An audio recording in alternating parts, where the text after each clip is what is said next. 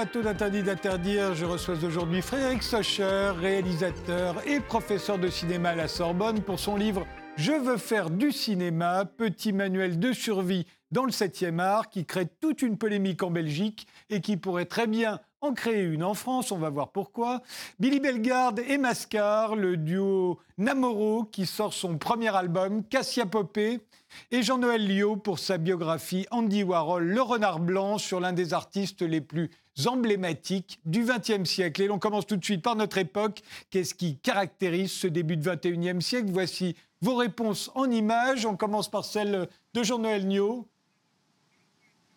Qu'est-ce que ça représente? Ça représente les bûchers funéraires en Inde, à Delhi en ce moment. Et pour moi, c'est toute l'horreur de cette pandémie et la manière dont cette crise est gérée en Inde, avec ces, trains de l'oxygène qui vont et viennent, il n'y en a pas assez pour tout le monde. Et je crois que ce n'est rien. Les informations qui nous parviennent, en fait, ne sont rien par rapport à ce que me disent les amis indiens. Et pour moi, c'est voilà, ça me brise le cœur, en fait, cette photo. Et euh, alors, il faut se rappeler qu'en Inde, la tradition est évidemment de brûler les, corps des morts. Hein. Ça n'est pas propre à la pandémie. Hein.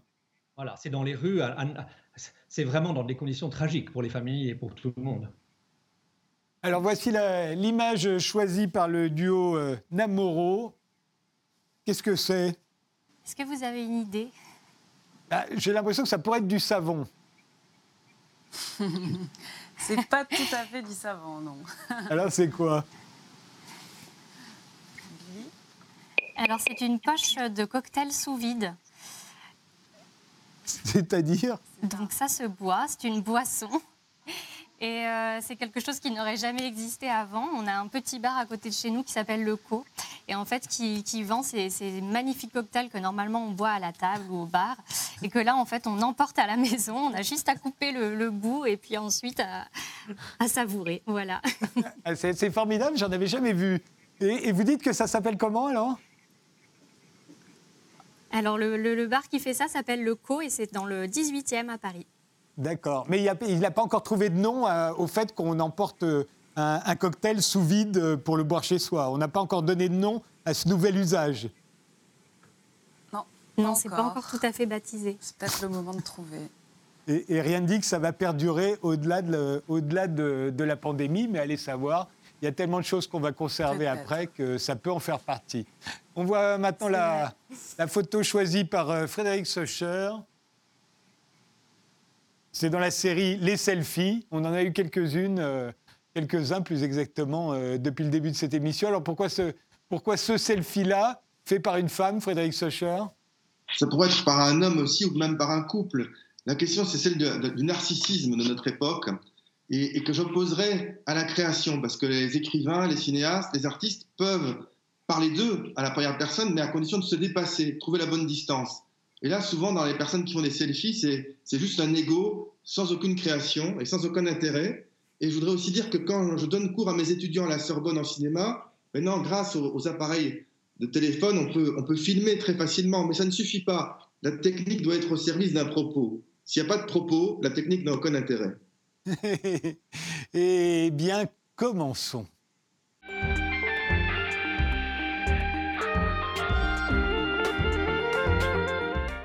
Frédéric Socher, vous êtes belge, vous enseignez le cinéma à la Sorbonne, vous avez réalisé quatre longs métrages, dont Hitler à Hollywood.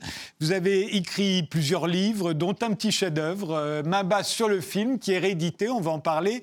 Et Je veux faire du cinéma, petit manuel de survie dans le 7e art, qui vient de paraître dans les poches belges et qui crée la polémique en Belgique. Alors pourquoi, pourquoi la polémique euh, euh, Alors bah, pour une raison simple, vous êtes le premier au fond à mettre les pieds dans le plat, hein, euh, Frédéric Socher. Alors décrivez-nous en quelques mots le plat. Alors, je m'attendais à ce que tout le monde ne soit pas heureux de ce que j'écris, puisque, puisque quelque part je donne un avis critique sur le système de production, mais je ne m'attendais pas à ce que ça prenne une telle ampleur, puisqu'en Belgique, il y a beaucoup, beaucoup de presse la Libre Belgique, qui est un grand quotidien, fait trois fois deux pages. Le soir, deux fois deux pages.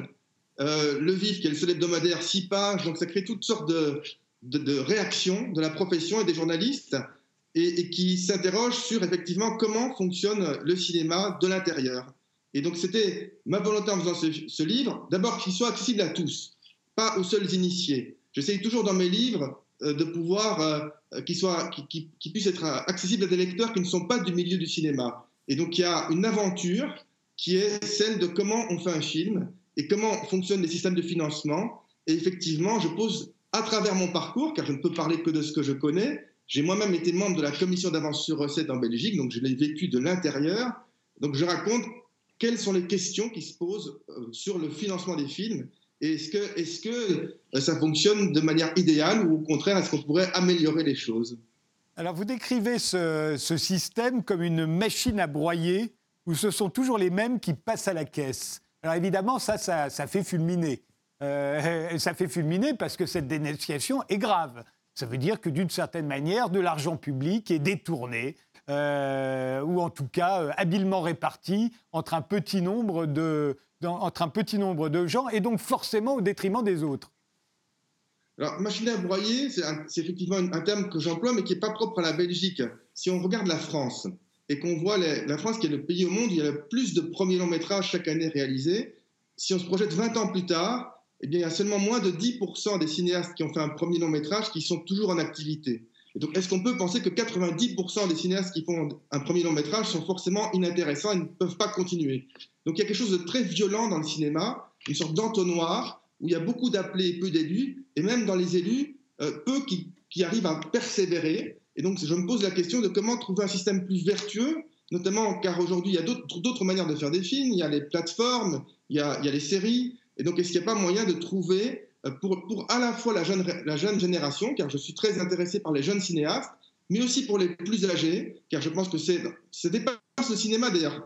L'idée de, jeter comme des Kleenex les personnes de plus de 50 ans parce qu'elles n'ont pas eu de succès suffisant me paraît quelque chose de très violent et une société euh, contre laquelle il faut se battre, à mon avis. Et donc le cinéma est le symptôme de quelque chose de plus profond qui habite notre société et qui est, comment ne, pas gâcher des talents. Parce que je pense qu'il y a effectivement beaucoup de cinéastes qui ont du talent et qui n'arrivent plus à faire des films parce qu'il y a cette, concurrence violente et il faut tout de suite réussir. Je donne l'exemple des frères Dardenne en Belgique. frères Dardenne qui ont eu plusieurs palmes d'or à Cannes. Leurs deux premiers longs métrages ont été des échecs. Je parle factuellement, c'est-à-dire échecs en, nombre de spectateurs. Donc je ne porte pas de jugement sur leurs films, mais ces films ne sont pas sortis en France et ont fait juste quelques centaines de spectateurs en Belgique. Ils ont pourtant réussi à avoir, une troisième fois l'avance sur recette belge pour La Promesse.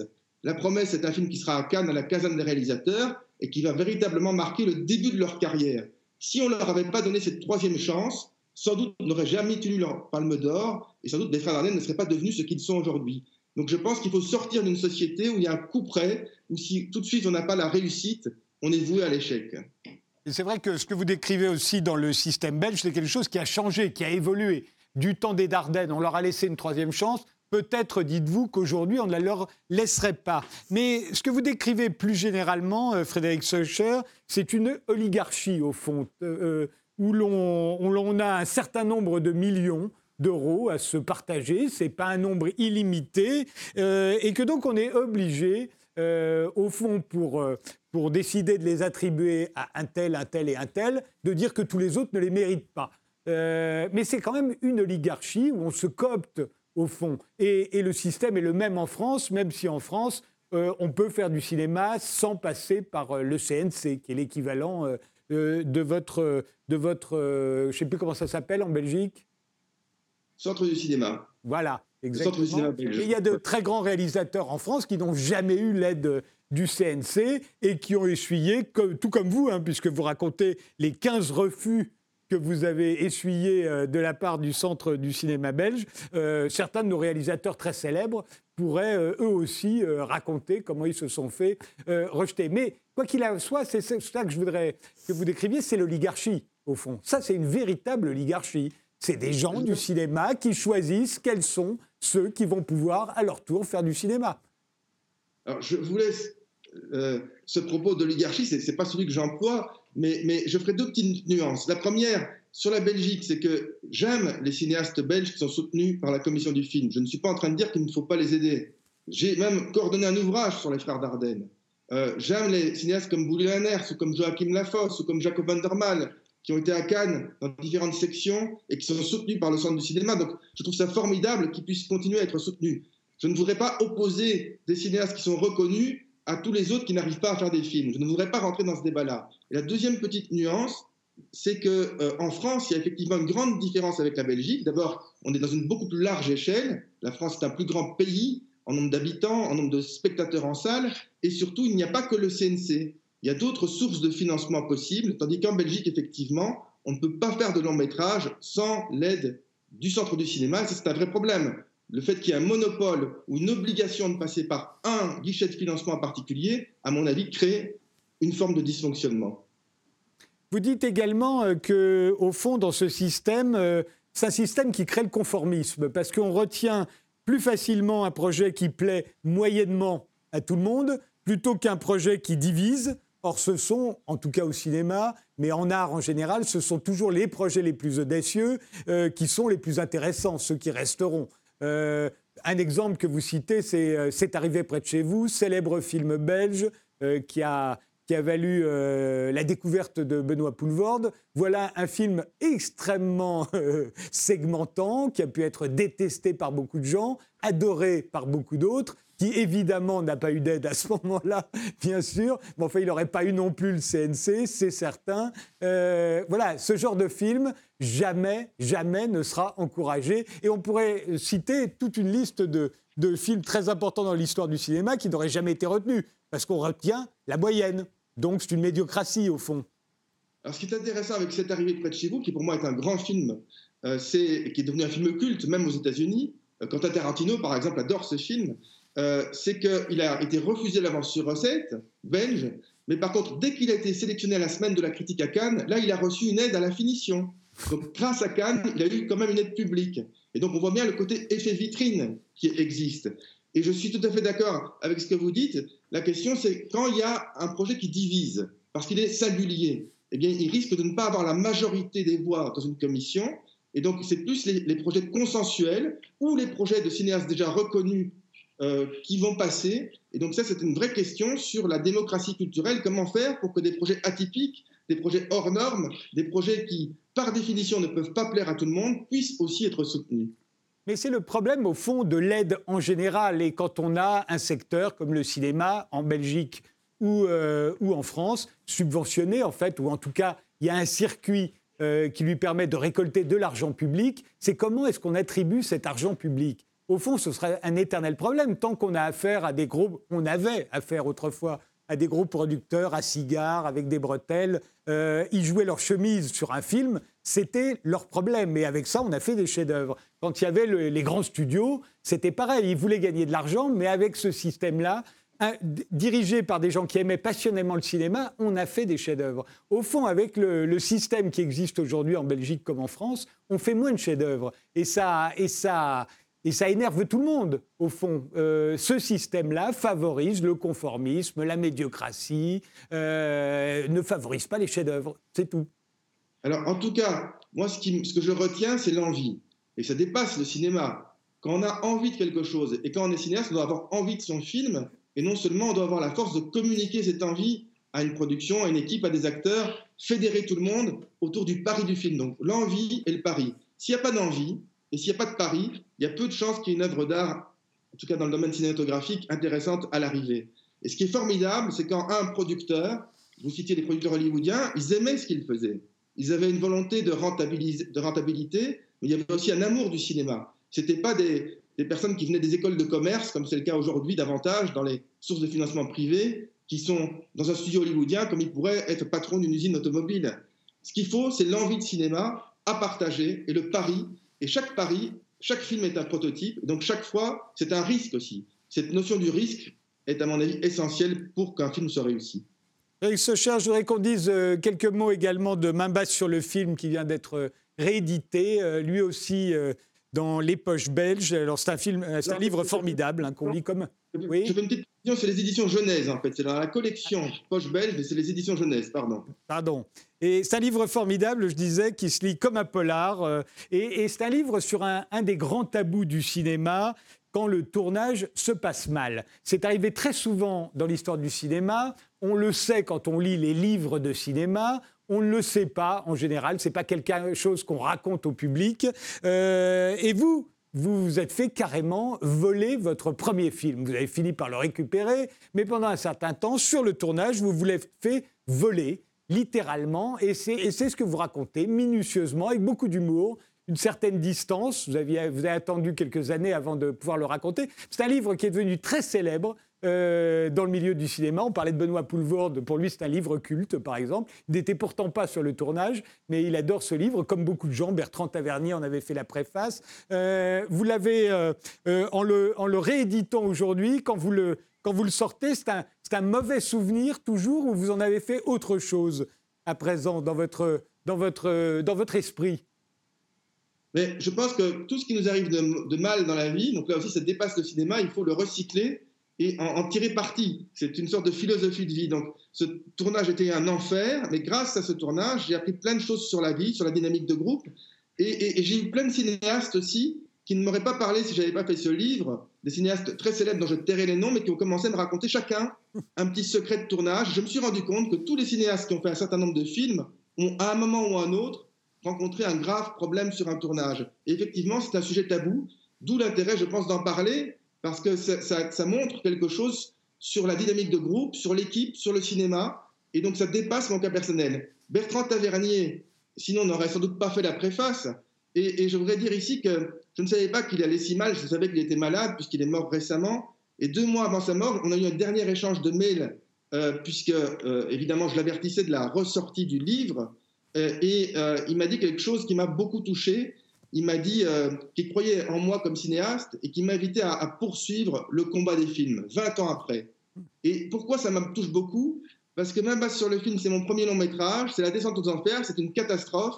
Et trois ans après, je fais un documentaire qui est en sélection officielle à Cannes. Et c'est ça aussi le cinéma, c'est des montagnes russes. Euh, on n'est pas condamné à l'échec, on n'est pas certain quand on fait une réussite d'en en faire une autre par la suite. Et c'est toujours le combat qui reste le moteur, l'envie de faire du cinéma envers et contre tout. Dans, ma base sur le film, euh, j'ai dit ça se lit comme un polar parce qu'on sent le nœud coulant qui se resserre lentement, lentement euh, autour du, cou du, du, réalisateur, de ce jeune réalisateur dont c'est le premier film sur une île grecque.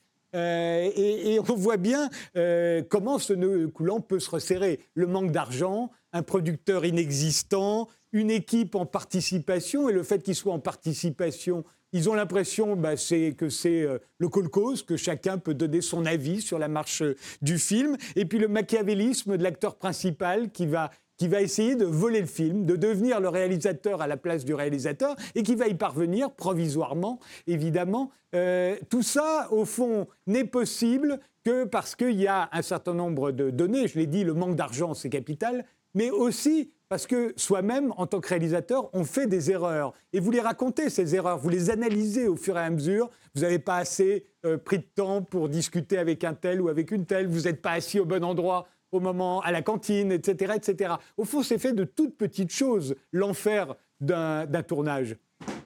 Alors, heureusement, j'ai vécu le paradis des tournages par la suite et avant, donc c'est le seul enfer que j'ai connu jusqu'ici, et j'espère le dernier. Mais c'est vrai que ce qui est fascinant, c'est comment la mécanique se met en place. Et comme vous le dites, elle est faite de petits détails, de petites choses. Et mon principal euh, défaut, je pense, mon principal tort sur ce film, c'est de ne pas m'être rendu compte assez vite qu'il y avait un problème. Si on prend la métaphore de l'incendie, si l'incendie dans une pièce, on peut l'éteindre, une fois qu'il se propage dans toute la maison, c'est beaucoup plus difficile. Et donc il faut tout de suite être conscient des problèmes quand il y en a pour trouver des solutions. Et c'est en ça que j'invite les jeunes cinéastes à réfléchir aux, problèmes qui peuvent se tourner sur un tournage pour les anticiper et justement que ces problèmes ne deviennent pas trop, trop importants et du coup ingérables. Voilà, merci euh, Frédéric Socher. Je veux faire du cinéma et main basse euh, sur le film. Ça vient de paraître euh, en poche. Je veux faire du cinéma étant lui un inédit.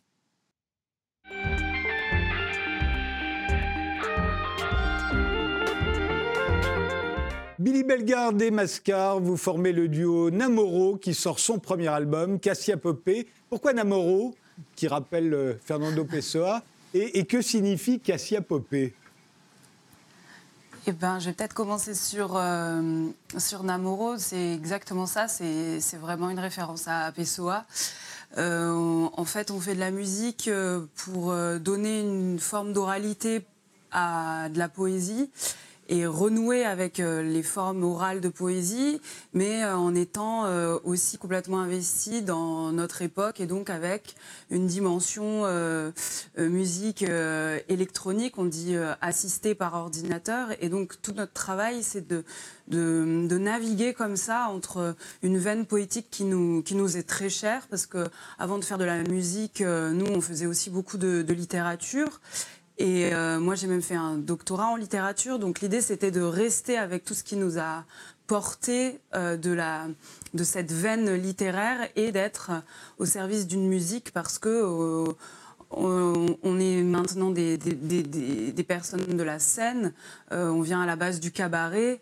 et du théâtre. Et la musique, c'est vraiment notre rencontre à, à, toutes les deux. C'est ce projet Namoro, c'est vraiment aussi cette rencontre entre Billy Bellegarde et Mascar. Et donc, on trouvait que d'avoir euh, ce mot de namoro qui veut dire aussi tout simplement en, portugais d'une part un flirt, donc une, de ce qu'il y a de plus trivial, et en même temps, Pessoa, il amène euh, une autre définition qui dit que c'est de l'amour qui a conscience, un amour intense qui a une conscience de la finitude de toute chose. Et donc on aimait aussi cette, euh, cette dimension incandescente. Puis pour Cassia Popé, euh, peut-être euh, Billy. Euh,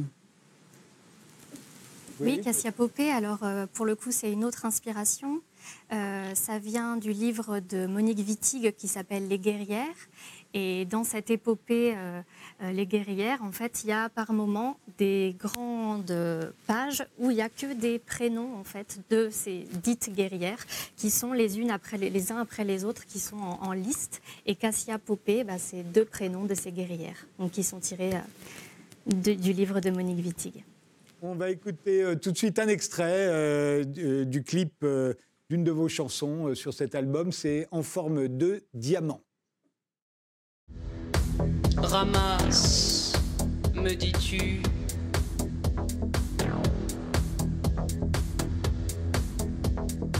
Ramasse.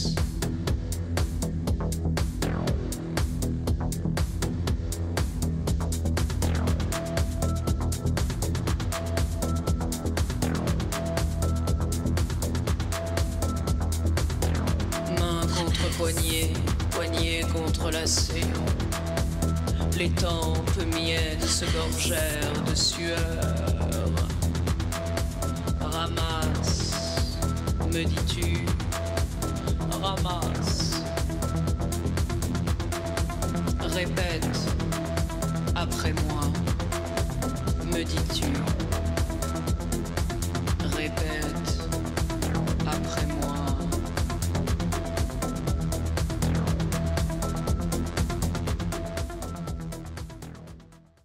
Alors Namoro, euh, pour moi, c'est le premier groupe formé par deux femmes qui s'aiment.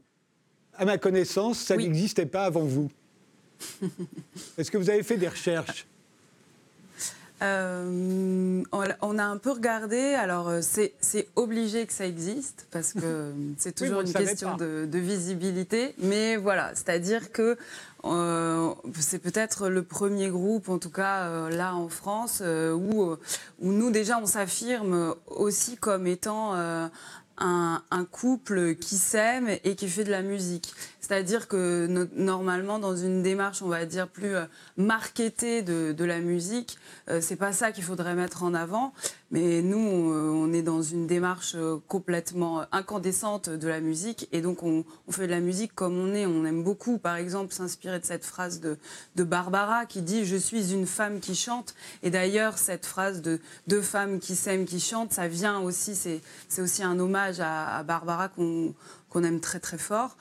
Et donc, euh, oui, c'est vrai que. Mais il faudrait approfondir les, recherches. Et avec un vrai beau travail d'archives, euh, ça sortirait, c'est sûr. Billy Bellegarde bah oui, absolument. Je ne sais pas si euh, on est les premières, j'en doute, mais en tout cas, c'est vrai que visibiliser notre amour un peu au premier plan aussi de ça. C'est hyper important pour nous et c'est pour ça aussi qu'on s'appelle Namoro. Hein. C'est vraiment une manière de dire qu'on existe, qu'on est là et puis euh, aussi du coup de, dire à des personnes qui se sentent seules qu'on est plein en fait. Euh, on va voir, euh, bah, ça ouvre forcément des champs d'expérimentation et de réflexion tout à fait sans précédent. On fait une pause et on en parle juste après.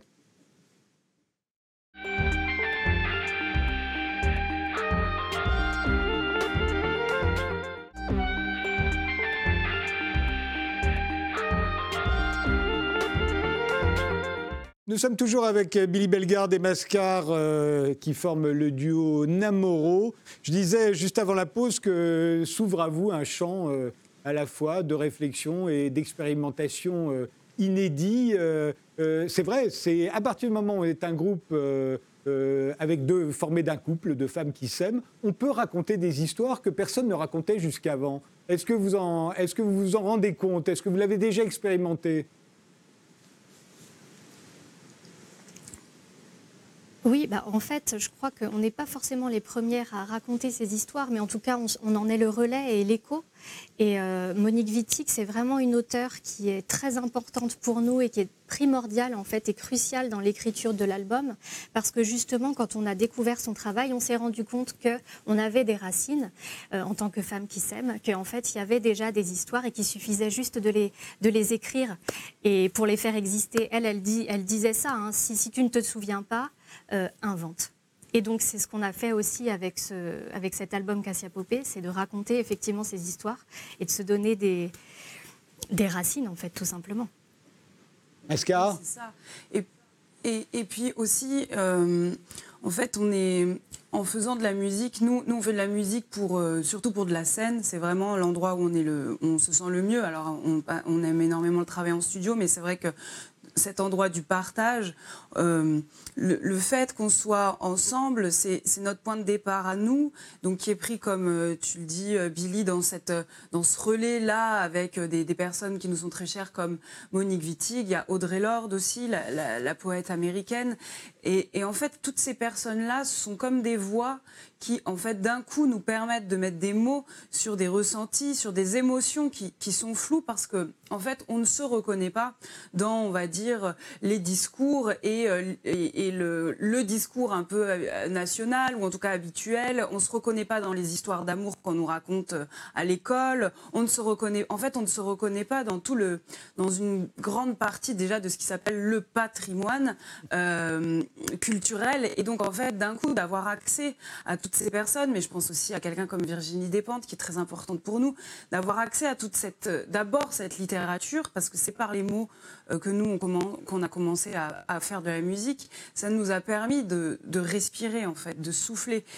Et, pourquoi on n'a pas écrit des livres et qu'on a fait plutôt de la musique? Bah, Ça, c'est parce que c'est notre endroit de la scène, c'est notre endroit aussi de, composition, de, de chanteuse. En tout cas, il y a vraiment cette idée que on est, on, a, on est comme des phares en fait qui, balayons un peu comme ça d'une lumière pour dire bah oui nous ne sommes pas seuls, oui euh, nous ne sommes pas, euh, nous, nous, essayons d'être de moins en moins isolés et, nous sommes aussi d'une pluralité énorme, c'est-à-dire que euh, nous, on n'est pas représentante de toutes, déjà on dit des femmes qui s'aiment, mais il y a, nous on est très proche aussi de toutes les causes en fait qui sont celles aussi des, des personnes trans, transgenres genre, transsexuel aussi, qui c'est pas du tout la même chose.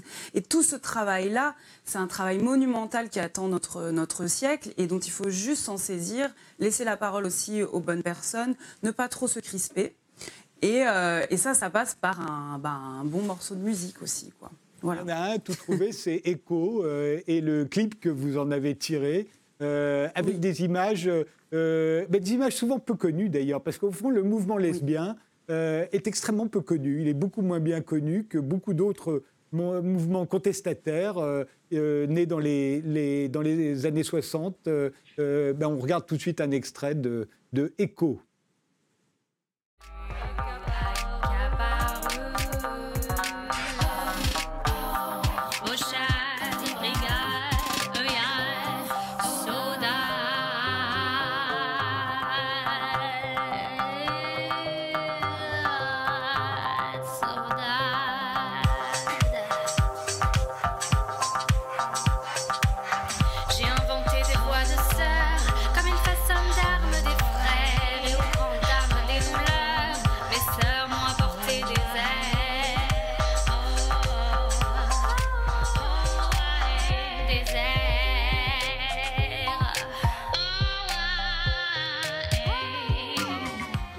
Où est-ce que vous avez trouvé toutes ces images d'abord? Et ça, c'est ma première question. D'où elles sortent, toutes ces images? Qu'on ne connaît pas. Hein? Alors, oui. Alors, il y a des... en fait, ce qu'on voulait faire, c'était un travail aussi de temporalité. Donc, en fait, il y a des images qui viennent. On est allé questionner des journalistes qu'on connaît, euh, qui, en fait, euh, nous ont renvoyés vers des fonds d'archives, qui sont souvent des fonds d'archives euh, étrangers. Euh, parce qu'en France, c'est assez compliqué. Euh, il n'y a pas encore, euh, il y a un gros travail d'archives qui est en cours, mais c'était plus simple en fait de, trouver des fonds qui venaient plutôt des USA, où il y a aussi des photos qui viennent des Pays-Bas, et il y a des photos de France. Et les photos de France bah, sont celles de Gaëlle Matata, qui est une une photographe et qui en fait euh, qui est une amie aussi et qui du coup en fait nous a nous a donné accès à ces photos. Et donc pour nous c'était un moyen voilà de de, bah, de de montrer que là on voit on reconnaît aussi on connaît on reconnaît il y a il y a plus inconnu que que le, le soldat sa femme c'est le premier acte euh, de, de, féminisme en France. Voilà ce, sont des images en fait qui devraient être presque aussi connues que je sais pas moi euh, Enfin, ça fait partie vraiment de l'histoire de, France, mais, mais voilà, c'est des images qui pour l'instant sont encore euh, euh, plutôt dans des, dans des placards. Et donc euh, voilà, l'idée c'était de mélanger comme ça et, de, et de mettre, de mettre un, un, un jalon d'histoire dans l'histoire de, de, France en fait, parce que c'est l'histoire de France. Ça. L'album s'intitule Cassia Popé, le groupe Cédamoro. on le retrouve dans tous les bacs et on vous attend sur scène parce qu'on l'a bien entendu. Hein, c'est d'abord fait pour la scène, euh, votre répertoire, et que parfois on a l'impression que vous devez vous sentir un peu en cage en ce moment. Euh, donc vivement que les scènes rouvrent.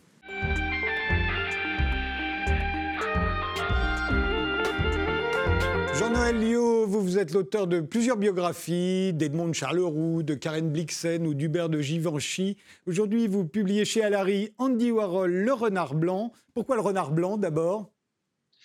Le renard blanc, parce que c'est son surnom qui lui a été donné par Paulette Godard, la muse de Chaplin, avec qui il a entretenu une relation assez, assez compliquée. Et je trouve que ça résume bien. C'est l'idée que je me fais de Warhol. C'est un renard. Et, blanc à cause de la perruque, naturellement. Parce qu'il était chauve, il avait des perruques en acrylique argenté. Et donc, ça joue sur les deux tableaux. Et ça nous rappelle que l'apparence d'Andy Warhol, très célèbre, hein, euh, tel qu'on le voit là, euh, noir et blanc, des lunettes, cette perruque blanche peroxydée, euh, euh, au fond, tout ça est une construction. Une construction d'ailleurs relativement tardive. Hein. Quand on lit votre livre, on s'aperçoit que c'est à l'âge de 32 ans environ qu'il se transforme de cette manière-là. Il se, il se design au fond, euh, euh, mais vous le décrivez enfant et même adolescent, il est solitaire, il est acnéique. les enfants de la classe le considèrent comme un monstre. il va, au fond, c'est quelqu'un qui se replie dans le dessin, dans le cinéma et dans la prière. Exactement. Son enfance a été vraiment gangrénée par la maladie et la pauvreté. Il avait ce qu'on appelait la danse de Saint-Guy à l'époque, la Sidanam. C'est pour ça qu'il était dépigmenté, qu'il avait perdu ses cheveux. C'était une maladie très grave que l'on peut guérir par une injection de pénicilline. Mais en 35, ça n'existait pas. Elle, a commencé à circuler en 41. Donc, ça a conditionné son enfance. Et c'est vrai qu'il s'est réfugié dans le dessin, dans la prière et dans le cinéma. Ce sont les trois axes tout au long de sa vie. Il va devenir un peintre, un réalisateur et être un croyant jusqu'à la fin de ses jours. C'est son refuge, c'est le seul endroit où il n'est pas agressé en fait par le monde extérieur, parce qu'il a échoué à devenir un homme normal. Dans l'Amérique des années 40-50, l'Amérique des Mad Men, il a essayé dans un premier temps. Et il a vu que c'était un échec. Donc il a réussi à prendre le pouvoir en dramatisant son apparence, en dramatisant sa bizarrerie, en la mettant en scène. Donc c'est physique, mais c'est aussi sa voix. Par exemple, aucun des biographes jusqu'à présent n'a pu expliquer ce qu'était la voix de Warhol. Et J'en ai parlé à Lyra Zivil, la sœur de Jacqueline Kennedy, qui m'a dit, je vais vous donner l'explication. Il me l'a donné. Quand ma sœur a, a, tant pris la parole pendant la campagne présidentielle, Warhol a dit, cette voix, c'est la voix parfaite, c'est la voix que je veux. Donc il appelait ça My Bouvier Voice, ma voix Bouvier. Et c'est une voix qu'il a adoptée jusqu'à la fin de ses jours, dans toutes ses interviews, une voix comme ça de, de petite fille mondaine et essoufflée, mais c'était tellement étrange avec son physique et avec son apparence, avec ce qu'il avait à dire. Donc c'est un, c'est un collage. Il est, il est un collage de différentes choses comme ça qu'il a mis au point pour devenir ce, personnage. Il y avait son apparence physique et naturellement, on en reparlera, son atelier, la première factory argentée. Je crois que les deux combinés ont donné un pouvoir illimité à cet homme. Arrêtons un, un instant sur cette voix, la voix de Jackie Kennedy, en fait, que, qui imite Andy Warhol. Vous êtes le premier à donner cette explication. Dieu sait si on a écrit sur euh, Warhol euh, depuis euh, assez longtemps maintenant. C'est la première fois que j'entends cette explication-là. Et c'est vrai, quand on écoute la voix de Warhol dans ses interviews, on se dit, au fond, il imite Jackie Kennedy. Et, et, qui est une voix très célèbre. Personne ne s'en était rendu compte. Et surtout chez un homme. C'est-à-dire que le fait d'adapter cette voix, qui est si symptomatique, euh, lui a donné, attiré le regard. Les gens tendaient l'oreille parce qu'ils se disent qu'est-ce que c'est que cet énergumène, qu'est-ce qu'il a à nous dire?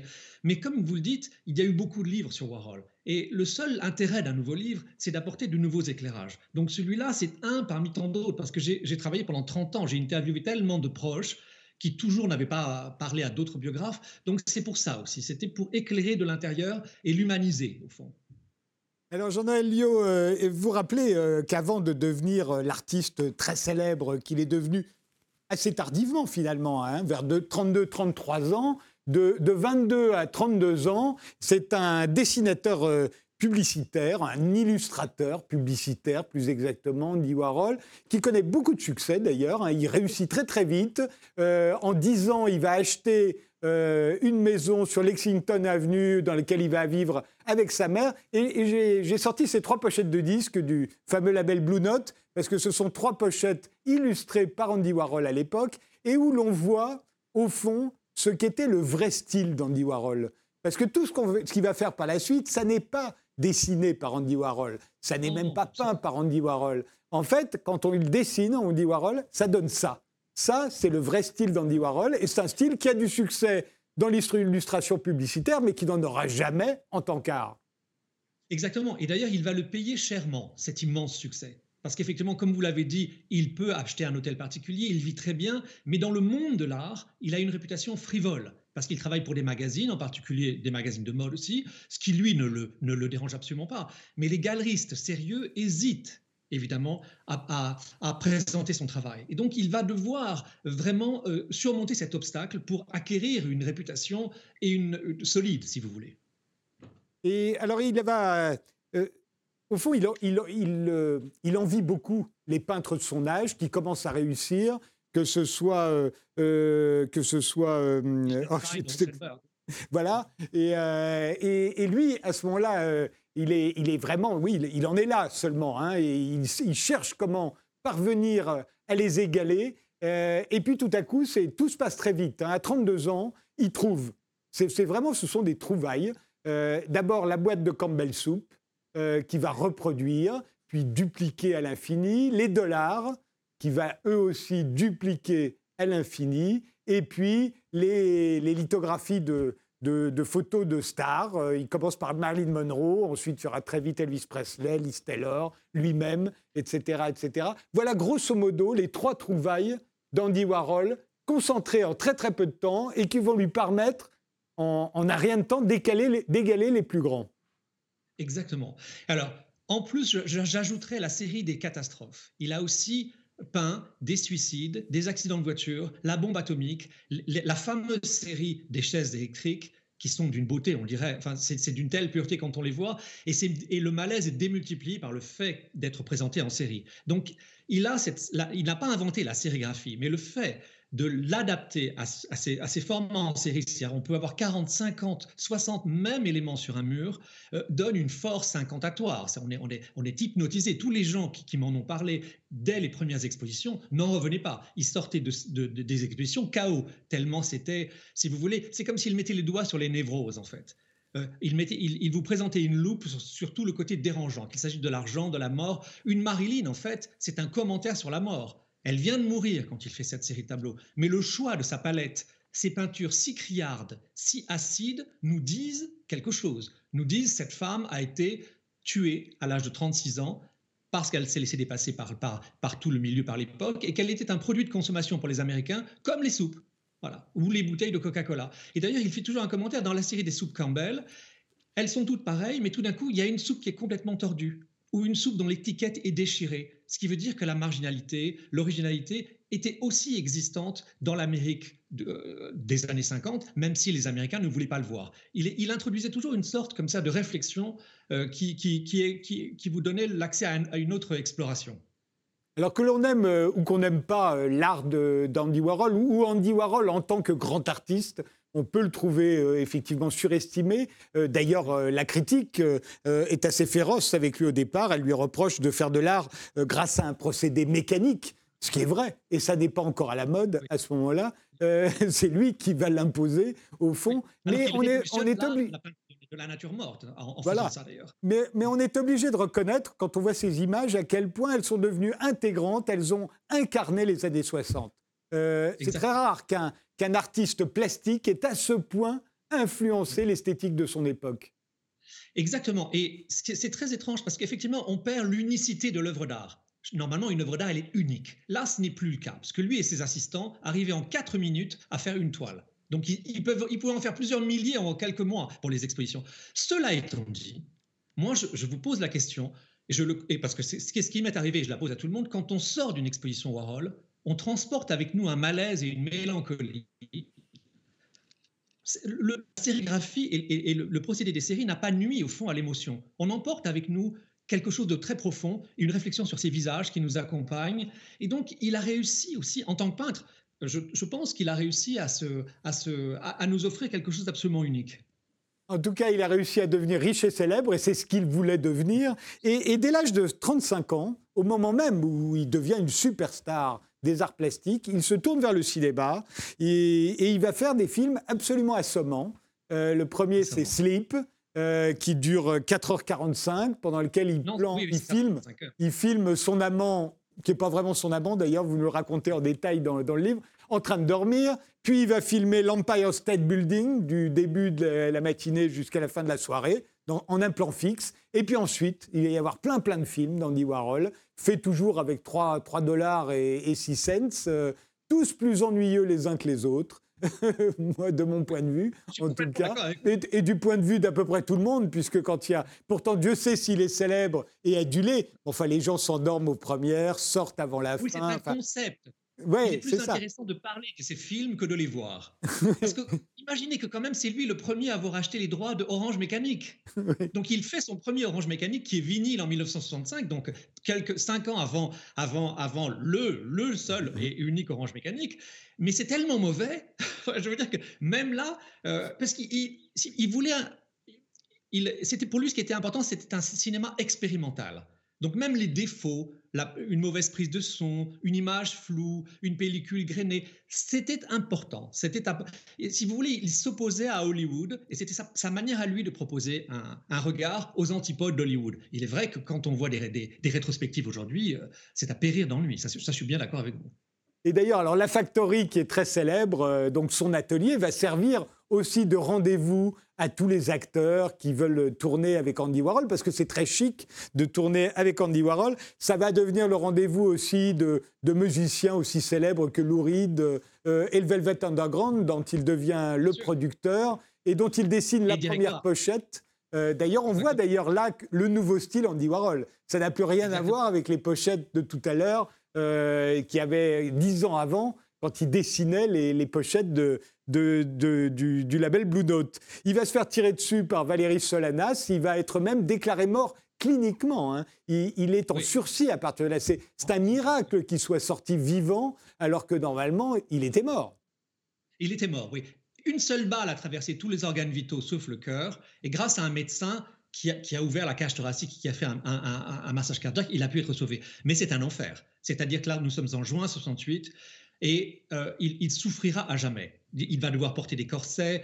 Il, est, il disait j'ai plus de couture qu'une robe de Dior. Et c'est vrai qu'il y a des photos de Avedon où il est torse nu. C'est absolument insensé la manière dont on l'a découpé et charcuté pour le sauver. Et non seulement ce sont des douleurs physiques, mais ce sont des, des douleurs émotionnelles et intellectuelles parce que cette femme en lui tirant dessus a créé en lui la peur la moindre portière de voiture qui claquait, la moindre personne qui arrivait à l'improviste, il était terrorisé. Donc jusqu'à la fin de sa vie, bien que travaillant beaucoup, continuant à peindre, à faire des films et à multiplier les expériences, il va aussi créer le magazine Interview, il sera un homme qui souffrira et qui, qui, aura peur.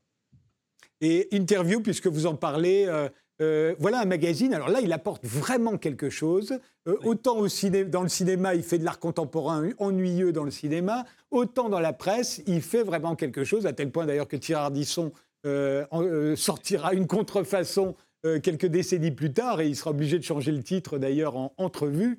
mais un magazine entièrement basé sur les interviews, extrêmement bien illustré. Voilà, parce que par exemple, la première photo de Robert Mapplethorpe, c'est dans, Interview. C'est Warhol qui le découvre. Il a eu l'idée de, faire, de, demander à Truman Capote, à la fin de sa vie, une série d'entretiens pendant un an, pendant tous les mois, un portrait de, Truman, par quelque, enfin une interview de Truman avec un personnage. Donc il avait sous cesse des trouvailles. La qualité d'interview est considérante. On regarde quand même les numéros les uns après les autres. C'est Basquiat qui va lui redonner le goût de la peinture. Basquiat qui a 21 ans, qui est le nouveau phénomène de la peinture, mais lui, de la vraie peinture. Hein. C'est un vrai peintre Basquiat qui se, qui se tape en plus toute l'histoire de la peinture, qu'il va repeindre à sa bannière. Et leur rencontre va donner envie à Andy Warhol de se remettre à peindre. Ils vont faire quand même euh, pas mal de toiles ensemble. Hein. Oui, et puis c'est un moment où la vie privée de Warhol est tragique son, compagnon, même si c'était platonique, venait de le quitter. Donc le début des années 80, il se sent très seul et mélancolique. Et tout d'un coup, les jeunes peintres, parce qu'il y a Basquiat, mais il y a Keith Haring, il y a Julian Schnabel, il l'aime tous. Pourquoi? Parce que Warhol proposait une vision décomplexée du monde de l'art. C'est pas du tout l'artiste maudit euh, euh, qui est dans sa tour et qui de temps en temps livre un chef-d'œuvre. Non, c'est quelqu'un qui aime l'argent, qui joue le, jeu des cotes, euh, des, ventes aux enchères. Et ces jeunes artistes veulent être lui. C'est leur mentor. Le lien le plus profond sera avec Basquiat. Ils vont faire à, à quatre mains plus de 240 toiles ensemble. Malheureusement, Basquiat est quand même tellement fragilisé par la drogue que la première exposition qu'ils font a de si mauvaises critiques. On reproche, si vous voulez, à, Warhol de vampiriser Basquiat et à Basquiat de s'être laissé vampiriser par Warhol. Euh, Basquiat est trop fragile. Il ne le supportera pas. Et pourtant, c'est un des moments où Warhol est vraiment généreux, gentil. Il essaie de, l'éloigner de la drogue. Il lui laisse euh, vivre dans un de ses ateliers alors que Basquiat peut, paie assez rarement et très irrégulièrement le loyer. Il est bienveillant à son égard et ça va être aussi une souffrance et une douleur, la rupture, la rupture en, tout bien, tout honneur, parce que Basquiat a été hétérosexuel avec, euh, Warhol. C'est vrai que ça, ça aura été à la fois un chant du cygne avant sa mort et en même temps aussi une ultime douleur. Il meurt euh, à 58 ans euh, après une opération de la vésicule, euh, Andy Warhol. et à ce moment-là, le monde entier, le monde entier est totalement stupéfait. Hein. Personne ne s'attendait à, cette mort-là. Il avait échappé à l'assassinat programmé par Valérie Solanas, et là, il meurt d'une façon qui paraît stupide. Oui, parce qu'il avait une telle horreur des hôpitaux. Il avait vu son père mourir à 52 ans dans des conditions tragiques dans un hôpital. Il avait vu sa mère charcutée dans un hôpital. Donc, il détestait les hôpitaux. L'idée d'un bistouri, pour lui, c'était atroce. Donc, il s'était tourné vers les médecines parallèles. Les il était couvert de cristaux, par exemple, sous ses vêtements, parce qu'il pensait que les cristaux allaient le recharger en énergie positive. Évidemment, tout ça, ça ne marche pas. Donc, euh, la vésicule biliaire, c'est comme l'appendicite, c'est rien. Il aurait dû être sauvé et aujourd'hui, il serait toujours euh, parmi nous, normalement. Mais il a été son propre pire ennemi. Et d'ailleurs, je trouve que c'est une pirouette roirolienne parce que son corps va avoir une autopsie. Et c'est comme ça que je termine le livre. Je dis, pour quelqu'un qui détestait autant les hôpitaux et les bistouris, quoi de pire que d'être d'être livré à une autopsie? J'aimerais bien savoir euh, ce que Frédéric Socher euh, pense d'Andy Warhol. Alors, Andy Warhol cinéaste euh, d'abord et Andy Warhol en général, mais le cinéaste Alors, le cinéaste, c'est un cinéaste conceptuel, c'est un cinéaste qui fait de l'art contemporain en fait. Pour moi, c'est pas du cinéma, mais c'est intéressant comme démarche artistique, comme concept. Et comme, comme vous le disiez, Frédéric, c'est assez ennuyeux de voir la plupart des films d'Andy Warhol. Ils ne sont pas vus pour être vus dans la totalité. Ils sont plus vus comme des plus intéressants comme comme un essai artistique, en fait. Et, par contre, je le vois comme, un formidable peintre et comme un formidable artiste, généreux, ouvert et, surtout euh, précurseur de, cette idée que chacun on aurait notre heure de célébrité, peut-être grâce à vous, Frédéric, d'ailleurs aussi. Euh, et donc, comment est-ce qu'on est, rentré dans cette société médiatique? Et donc, il avait quand même une perception très avant-gardiste du monde et, c'est quelqu'un d'important, euh, pas, pas seulement comme cinéaste, mais comme artiste de manière plus générale. Billy Bellegarde alors j'avoue que les, les, films me sont complètement inconnus. Et, mais en tant qu'artiste et en tant que personnalité. Je ne peux pas en dire grand-chose. Mais en tant qu'artiste, évidemment, c'est une icône euh, qu'on connaît très, très bien. Et puis, euh, tous ces tableaux-là, j'ai l'impression que je les ai vus depuis toujours. Donc, euh, c'est oui, c'est iconographique. Bascar? Oui, c'est vrai que nous, on a pas mal de, on passe pas mal de temps à aller chercher des textes qui sont inconnus et et euh, de plus en plus, euh, on, on lit euh, aussi ce qu'a fait notamment Valérie Solanas. Donc j'avoue que il y a toute l'histoire qui m'a été transmise par, euh, on va dire, euh, l'héritage culturel euh, international. Et puis maintenant, je trouve ça super de pouvoir aussi contrebalancer cette chose-là en, en, allant lire Scum Manifesto, par exemple, ou des choses qu'elle a pu écrire. Donc voilà, je trouve qu'Andy Warhol, c'est aussi avec cette construction de personnages, cet attrait de l'argent et, ce travail de sérigraphie, de reproduction, c'est aussi une très belle euh, figure, un emblème aussi euh, de, ce qui est devenu aussi certaines positions artistiques. Et, euh, voilà, donc je n'ai pas grand-chose à dire sur Andy Warhol à part ça. En tout cas, merci euh, tous les quatre. Andy Warhol, euh, Le Renard Blanc, c'est paru chez Alary. Merci d'avoir participé à cette émission. Merci de nous avoir suivis et rendez-vous au prochain numéro.